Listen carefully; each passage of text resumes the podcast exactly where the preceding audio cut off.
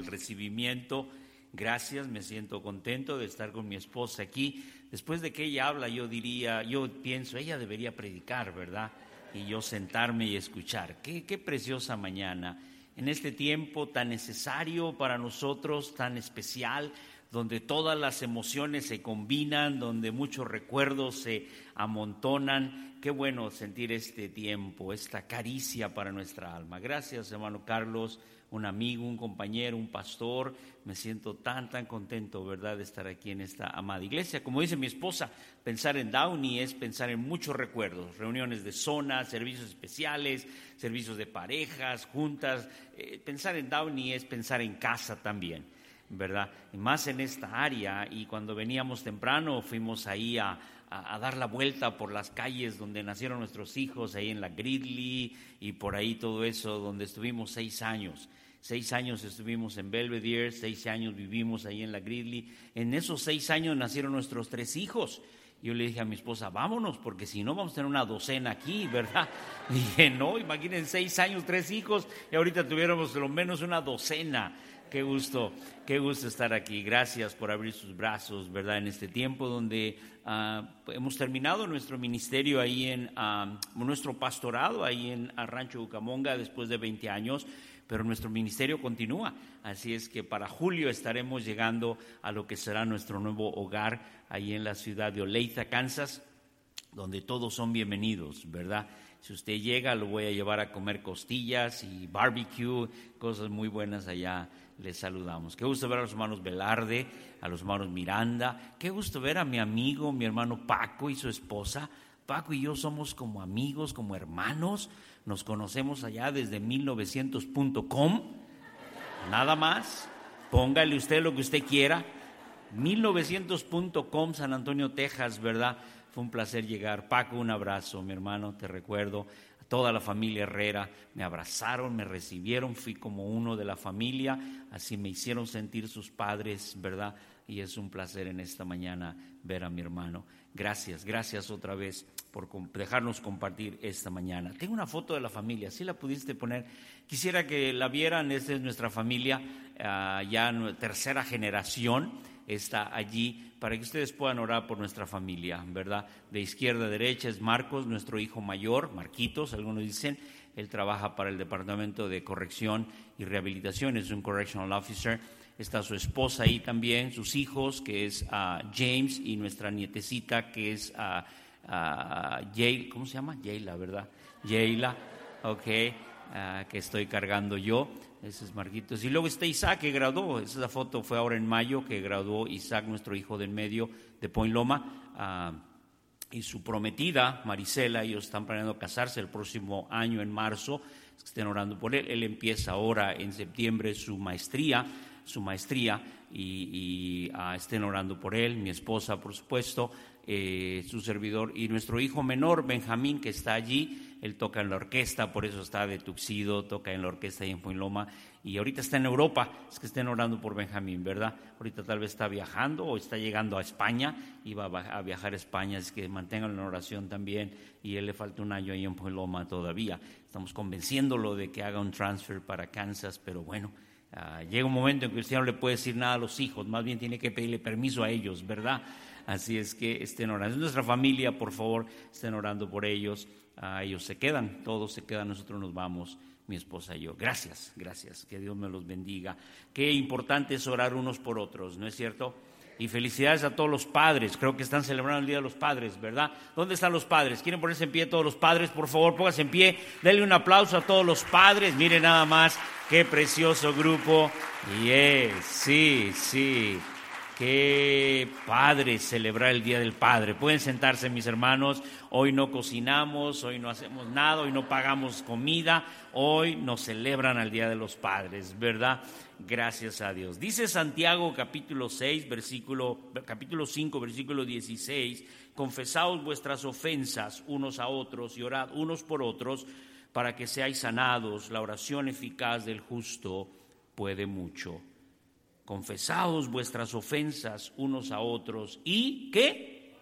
Orar unos por otros. Allí encontramos sanidad en el hecho de orar uno, allí encontramos fortaleza en el hecho de orar unos por otros. Gracias a Dios por estos años, gracias a Dios porque es a través del tiempo que podemos sentir fortaleza y apoyo, porque usted ha orado por alguien, porque alguien ha orado por nosotros, porque alguien, porque es en medio de la fortaleza que encontramos ayuda los unos a los otros. Nos necesitamos los unos a los otros. Nos necesitamos los unos a los otros. La vida cristiana no es una vida de, del llanero solitario, porque ni el llanero solitario andaba solo. Traía a su compañero, ¿cómo se llamaba su compañero? El toro. Me gusta más en español que en inglés, porque en inglés es el tonto, ¿no? El tonto, ¿verdad? Qué mejor que le pusieron en español el toro. Porque ni el llanero solitario andaba solo, hermano. Aquella persona que dice que no necesita una iglesia, que no necesita nada, que, puede vivir su vida cristiana, no es cierto. No necesitamos unos a otros. ¿Dónde van a aprender paciencia? ¿Dónde va a aprender amor? ¿Dónde va a aprender el servicio? ¿Dónde va a aprender perdón? ¿Dónde va a aprender a diezmar? ¿Sabe que las personas que ven los programas de televisión, que no van a la iglesia y se ministran a través de los programas de televisión, cuando recogen la ofrenda le cambian de canal? Pues sí, no tienen ninguna responsabilidad. Nos necesitamos los unos a los otros. Pablo ora por la iglesia y ora por nosotros en esta mañana. ¿Qué dice el apóstol Pablo? Efesios capítulo 3, versículos 14 al 21. Ahora, estos días han sido días bien difíciles para nosotros. Usted se puede imaginar. ¿Se puede usted imaginar estar empacando cosas por de 20 años? ¿Se puede usted, qué sorpresa nos encontramos? ¿Y para qué guardé esto 20 años, verdad? ¿Para qué guardé este pantalón que yo pensé que algún día me iba a quedar? y nunca me quedó esa. ¿Por, qué la ropa que guardamos se va encogiendo cada vez más? Yo no sé por qué, pero ahí la guardamos. Todos tenemos ropa para cuando adelgacemos. ¿Usted no? Y hemos encontrado cosas en 20 años, y hemos encontrado recuerdos en 20 años, hemos empacado cosas, hasta las corbatas empaqué ya, hermano Carlos. Por eso no traje corbata ahora, ¿ok? Cuando vi a su pastor tan elegante, también dije, ay, mi corbata? Bueno, ya la empaqué toda, así es que tengo una buena excusa. ¿Está bien? ¿Me perdona, hermano? Ok, gracias. Por esta causa, dice el apóstol Pablo, es la oración del apóstol Pablo por nosotros en esta mañana. Por esta causa doblo mis rodillas ante el Padre de nuestro Señor Jesucristo, de quien toma nombre toda familia en los cielos y en la tierra. Él es el Señor de todo. Amén porque para que os dé conforme a las riquezas de su gloria el ser fortalecidos con poder en el hombre interior por su espíritu, que habite Cristo por la fe en nuestros corazones, a fin de que arraigados y cimentados en amor seáis plenamente capaces de comprender con todos los santos cuál sea la anchura, la longitud, la profundidad y la altura, y de conocer el amor de Cristo que excede todo conocimiento, para que seáis llenos de toda la plenitud de Dios y aquel que es poderoso para hacer todas las cosas mucho más abundantemente de lo que pedimos o entendemos o merecemos, según el poder que actúa en nosotros, a Él sea la gloria en la iglesia, en Cristo Jesús, por todas las edades, por los siglos y de los siglos. Amén. Qué oración tan preciosa el apóstol Pablo hace. Qué oración tan preciosa. Es más, si usted quiere conocer a una persona, si usted quiere conocer a una persona, le invito a que se detenga cinco minutos para escuchar su conversación. Usted quiere conocer a una persona, qué hay en su mente, qué hay en su corazón, qué hay en sus pensamientos, deténgase y escúchelo cinco minutos. Es más, menos. En cinco minutos una persona empieza a hablar, empieza a decir de lo que hay en su corazón, ¿no es cierto? Por eso Jesús dice, de la abundancia del corazón, habla la boca. Si usted se detiene con una persona, inmediatamente le empieza a hablar, fíjate que le voy a la América, ¿y tú a quién le vas? Pues yo le voy a las Chivas. Y fíjate que el fútbol, y esto, usted sabe que esa persona está muy interesada, está muy metida en el fútbol, o si le empieza a hablar de las telenovelas, o si le empieza a preguntar de esto, o si le empieza a hablar de política y si le menciona el nombre de Donald Trump. ¿Han oído ese nombre por ahí algún lado? Ok. Nada más en Cucamonga lo a sacarlo, qué bueno. y se le empieza, usted sabe, si usted toma tiempo para escuchar a una persona, usted se va a dar cuenta de sus sentimientos, de sus intenciones, lo que hay. Usted puede darse, Hay personas que yo a veces me detengo a escucharlo y me doy cuenta que hay amargura en su corazón. Porque empieza a hablar de eso. Y empieza a hablar de resentimiento. Y empieza a hablar de cosas y malos recuerdos. Eso es lo que hay personas que usted los escucha y empieza a motivarse al escucharlos porque hay agradecimiento, porque hay gozo. Sin duda que conocemos a una persona no solamente por su conversación, pero conocemos mucho también de una persona por sus oraciones. Cuando usted escucha hablar y orar a una persona, usted se da cuenta y usted conoce un poquito más a esa persona. ¿Ha escuchado a los niños orar? Yo creo que de todas las oraciones que podemos oír, las oraciones de los niños son muy preciosas. Los niños oran con tanta sinceridad, con tanta libertad, no están pensando en impresionar a nadie, no están pensando en quedar bien con nadie, no rebuscan palabras del diccionario que a veces ni los ángeles entienden. No están pensando, no, lo único que ellos hacen es orar. Los niños oran por su perrito y oran por el vecino y oran por esto y oran por aquello. Cuando usted escucha a una persona orar, usted se da cuenta lo que hay en su corazón. ¿Cómo oras tú por los hermanos? ¿Cómo oras tú por las personas? ¿Cómo son tus oraciones públicas o tus oraciones privadas? Cuando todos te escuchan o cuando solo el Padre te escucha. Porque a veces debemos reconocer que oramos diferente por unos que oramos diferente por otros. Tenemos una lista de invitados a nuestro cumpleaños y tenemos una lista de regalos que vamos a dar de Navidad, ¿verdad que sí? Pero en esa lista no están incluidos todos los nombres. En su lista de invitados a su cumpleaños usted tiene ciertos nombres. De hecho, ha borrado algunos nombres, ¿verdad que sí? ¿Cómo ora por todas las personas? Porque a veces oramos de una manera por unos y a veces oramos de otra manera por otros. A veces pedimos unas cosas para algunos y a veces pedimos otras cosas. Y lo que a veces pedimos por uno no lo pedimos por otros. ¿Qué refleja nuestra oración? ¿Recuerda usted aquella ocasión cuando los discípulos, Jesús los mandó a Samaria? Y acuérdese que judíos y samaritanos no se llamaban entre sí. Y los judíos, los, los discípulos que eran judíos entraron en Samaria y no los trataron bien en Samaria. Y no los trataron bien y no les fue bien. Y cuando regresaron con Jesús venían enojados, venían molestos, venían eh, frustrados. Y se acuerda la petición que le dijeron a Jesús, le dijeron, Señor, ¿quieres que oremos? ¿Quieres que mandemos que caiga fuego del cielo y los consuma? qué, espirituales, ¿verdad?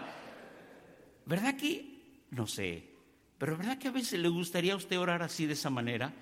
Cuando su vecino no lo deja dormir o el compañero del trabajo o alguien en la iglesia, Señor, ¿por qué no mandas fuego del cielo y lo consumes? Es más, a veces usted puede orar, Señor, te lo llevas o te lo mando. Señor, ilumina, elimínalo y lo, no sé, ya ves cómo pedimos. Señor, déjame imponer mis manos sobre este hermano, pero en el cuello déjame ponerle las manos. ¿Cómo oras verdaderamente por los hermanos? ¿Cómo oras verdaderamente? ¿Cómo oras por todos los hermanos? Porque a veces pedimos mucha bendición sobre unos, pero a veces no pedimos la misma bendición sobre otros. A veces pedimos bendición sobre nuestra iglesia, pero no pedimos bendición sobre otra iglesia. Refleja a veces mucho nuestra oración, mucho egoísmo, y mucho exclusivismo. Y a veces nuestra oración se torna muy yo, yo, mío, mine, dicen los niños. Yo, primero yo y luego yo. Bendíceme a mí, ayúdame a mí, dame a mí, bendice mi familia, danos a nosotros. Y Dios te dice, hey, hey, hey, hey, ¿te das cuenta que hay otras personas alrededor de ti? ¿Te has puesto a pensar que hay otros que están pasando lo mismo que tú estás pasando? ¿Cómo oramos nosotros? ¿Cómo oramos? Pablo dice que oremos por todos los hombres. Y Jesús nos dice aún que oremos por nuestros enemigos, por aquellos que a veces ni quieres pensar. Jesús dice que oremos por ellos. ¿Cómo ora el apóstol Pablo por la iglesia? ¿Cómo ora? ¿Qué pide el apóstol Pablo? Déjenme darles algunas cosas, ¿está bien? Porque el apóstol Pablo dice, por esta causa doblo mis rodillas.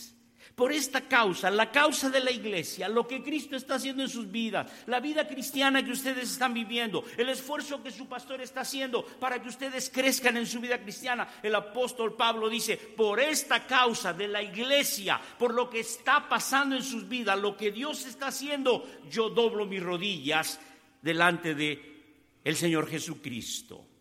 Tengo que hacerle una pregunta ya que lo veo bien atento. Y yo sé que en estos días cuando hay comida es difícil poner atención al predicador porque todos están pensando qué nos van a dar de comer. Y algunos que tienen hambre ven al predicador como un pollo asado que se está haciendo así. Y verdad, ya tienen hambre. Déjeme preguntarle, ¿qué te hace doblar las rodillas? ¿Qué te hace doblar las rodillas? ¿Ha habido alguna situación en tu vida donde no te queda otro recurso que ir y postrarte de rodillas delante de Dios? Yo creo que todos hemos pasado esos momentos. Y si no lo has pasado, prepárate, algún día lo vas a pasar. Cuando llega una situación de familia, cuando llega un momento de enfermedad, cuando llega un momento de escasez, cuando llega una mala noticia, que lo único que puedes hacer es doblar las rodillas. ¿Qué te hace doblar las rodillas? El dolor, el orgullo. Cuando andaba con mi hijo ahí en la universidad donde va a empezar su maestría, en una de las oficinas vi un letrero muy precioso que decía, cuando la vida te dé algo que no puedas sostenerte en pie, arrodíllate. Cuando la vida te dé algo que no puedas sostenerte en pie, arrodíllate. Y muchas veces la vida pondrá situaciones sobre nosotros que no podremos sostenernos en pie. Nuestras rodillas se van a doblar, nuestras piernas se van a, a debilitar. Y ese es tiempo de ponernos de rodillas. ¿Sabe usted que cuando estamos de rodillas somos más grandes delante de Dios? Estamos más cerca de Dios porque nos humillamos delante de Dios. No nos arrodillamos delante de nuestros problemas. No nos arrodillamos ni nos humillamos delante de otras personas. Nos humillamos y nos arrodillamos delante de nuestro Padre Celestial aquel que nos fortalece, aquel que nos sostiene, aquel que cuando ve nuestra humillación y estamos postrados delante de Él, nos toma con su mano y nos levanta y nos pone en lugares altos. Cinco cosas que el apóstol habla y pide, cinco cosas, ¿está bien? Saque un recibo del Costco o de esas tiendas caras que usted va, el Pick and Save o el 99 Cents Store o algo de esas tiendas saque un recibo y anote estas cinco cosas que el apóstol ora por nosotros. Listo, número uno. ¿Cómo ora el apóstol Pablo? Primero pide que mi hermano fortaleza. ¿Qué es? Número uno, ¿cuál es? Fortaleza en el ser interior. Son cinco cosas. Rápido se lo voy a dar. Cinco cosas que el apóstol Pablo ora por nosotros. Número uno, él ora por fortaleza en el hombre interior. Dice el versículo 16, para que os dé conforme a las riquezas, no conforme a nuestros recursos, no conforme a los recursos de nuestro país, no conforme a los recursos, de, conforme a las riquezas. ¿Es Dios rico, hermano, en recursos? ¿Dios tiene todas las riquezas? Claro que sí, y de acuerdo a eso, dice el apóstol Pablo, yo oro para que ustedes sean fortalecidos con poder en el hombre interior de su espíritu. Allí adentro donde usted donde usted es usted, donde está el verdadero usted, donde está el verdadero usted, ahí donde usted tiene que luchar, donde tiene que enfrentarse a su propia realidad, es ahí donde el Señor puede fortalecernos. Y es donde el apóstol ora que seamos fortalecidos. ¿Sabe usted que es en medio de las crisis que se muestra lo que verdaderamente somos? Es en medio de las crisis donde se muestra de lo que estamos hechos. Es en medio de los problemas hay situaciones que vienen a movernos el tapete, como decimos. Ha enfrentado situaciones, hermano, donde usted está ahí y parece que todo está bien, y parece que todo va a ir bien, y parece que todo va... Cuando de repente llega una situación donde lo hace estremecer y donde ya no hay fuerza y donde usted se desvanece interiormente, es ahí donde viene la fortaleza que el Señor nos da. Y el apóstol Pablo pide que sea fortalecido usted en el hombre interior Pablo dice a Timoteo, el ejercicio corporal es bueno, sí, claro que sí, pero es más importante la vida piadosa, porque nos ayuda para esta vida y para la venidera. Número dos, ¿qué otra cosa pide el apóstol Pablo? No solamente fortalece en el hombre interior, pero pide que la presencia de Cristo esté en nuestros corazones que la presencia de Cristo more en nuestros corazones. Versículo 17, la primera parte dice, que habite Cristo por la fe en vuestros corazones. Dice el Evangelio de Lucas, en dos ocasiones lo menciona María, la madre de Jesús, una frase muy especial que dice, y María guardaba todas estas cosas en su corazón. ¿Recuerda esa frase? Y María guardaba todas estas cosas en su corazón. Había cosas que ella no entendía. Ella no entendía la aparición de los ángeles, ella no, ella no entendía por qué de repente llegaron los pastorcillos, se postraron, ella no entendía la visita de los magos, menos los regalos que traían. Sin embargo, ella decía, todas las cosas las guardaba en su corazón. Tengo que hacerle esta pregunta, ¿qué cosas guarda usted en su corazón? ¿Qué cosas guarda usted en su corazón? Eh, eh, perdone nuestra experiencia ah, inmediata. Al, guardar nuestras cosas nos damos cuenta y nos preguntamos, mi esposa y yo, ¿para qué guardamos esto tanto tiempo? Este papelito, o esta cosa, o esta caja, o esta... ¿Para qué guardamos todo esto tanto tiempo? No lo necesitamos. ¿Verdad que guardamos cosas que no necesitamos, hermano? ¿Se ha fijado que los refrigeradores están llenos de cosas que nunca vamos a usar? Todos vamos al restaurante y pedimos mucho porque tenemos mucha hambre, pero comemos poco. ¿Y qué hacemos? Llevamos las cajitas y decimos, hoy para la noche vamos a cenar. El problema es que no cenamos y se queda allí. Pero almacenamos cosas. Hermano, saque las cosas de esa ropa que ya no le, que se está encogiendo